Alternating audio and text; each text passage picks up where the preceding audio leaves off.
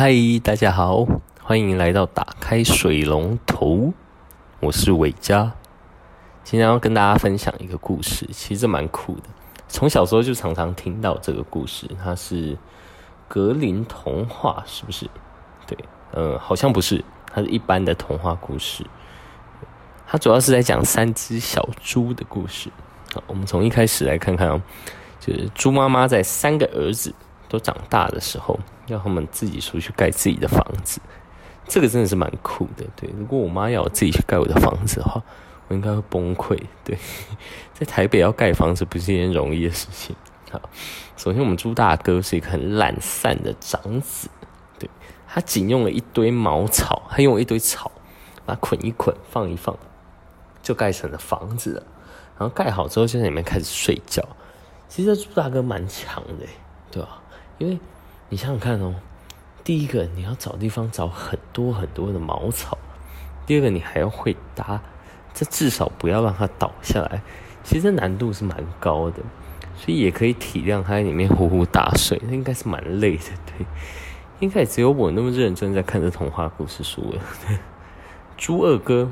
是个贪吃的次子哦，其实我看的是维基百科，对，如果有兴趣，你们可以翻一下，或者是改一下上面的故事，因为我觉得写的还行，对，跟小时候念的差不多。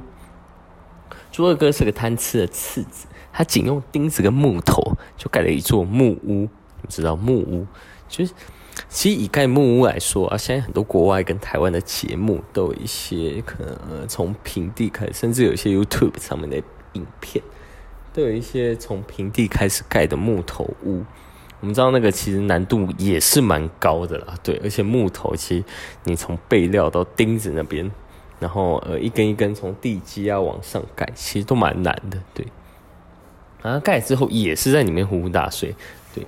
然后最小的儿子苏小弟是个勤奋又聪明的腰子，腰子 可以吃麻油腰子，对。然后他想要一间。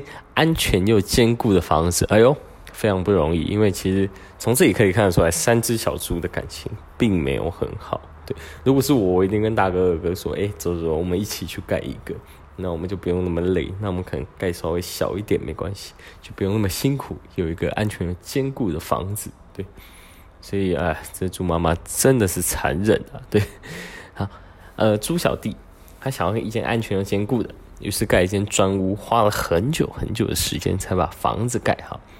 能找到砖块也是蛮厉害的，何况他是一只小猪。对，隔天，猪猪大哥家附近出现一只很大的野狼。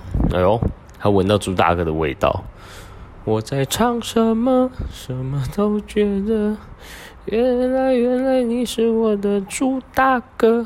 好好笑，好笑。对，好，他闻到猪大哥的味道之后，向前敲门，要猪大哥开门，让他进去把他吃掉。哎呦，这个大野狼也是真的很有礼貌，敲门。猪大哥，猪大哥，你在里面吗？我是萧亚轩，我要进去吃你喽。呵呵呵，对，猪大哥当然不答应啊。于是大野狼用吸了一大口气。把朱大哥整个房子吹走了，哇！这个狮吼功厉害哦。朱大哥吓傻了，跑到二哥的家。对，二哥的木屋比茅屋坚固了一些啦，对，好一点。他用吹的，其实吹不垮。于是带狼往后一个助跑，往前冲啊！嘣，直接把他撞爆。哦，这个厉害喽！两只猪直接抱在一起哭，对，立马狂奔，手刀。去猪小弟家里，哎呦，猪小弟看到厉害哦，刚盖好，你们就来住。哦，原来你们两个都垮了。大野狼老样子走到猪小弟的门口，来敲一敲门。嗨，三只小猪，可以开门吗？让我进去吃掉你们哦。猪小弟当然是哦，为什么只有猪小弟？因为猪大哥跟猪二哥躲在后面皮皮吵。哎呦，不要吃我！猪小弟就说：“不行，有种你进来啊！”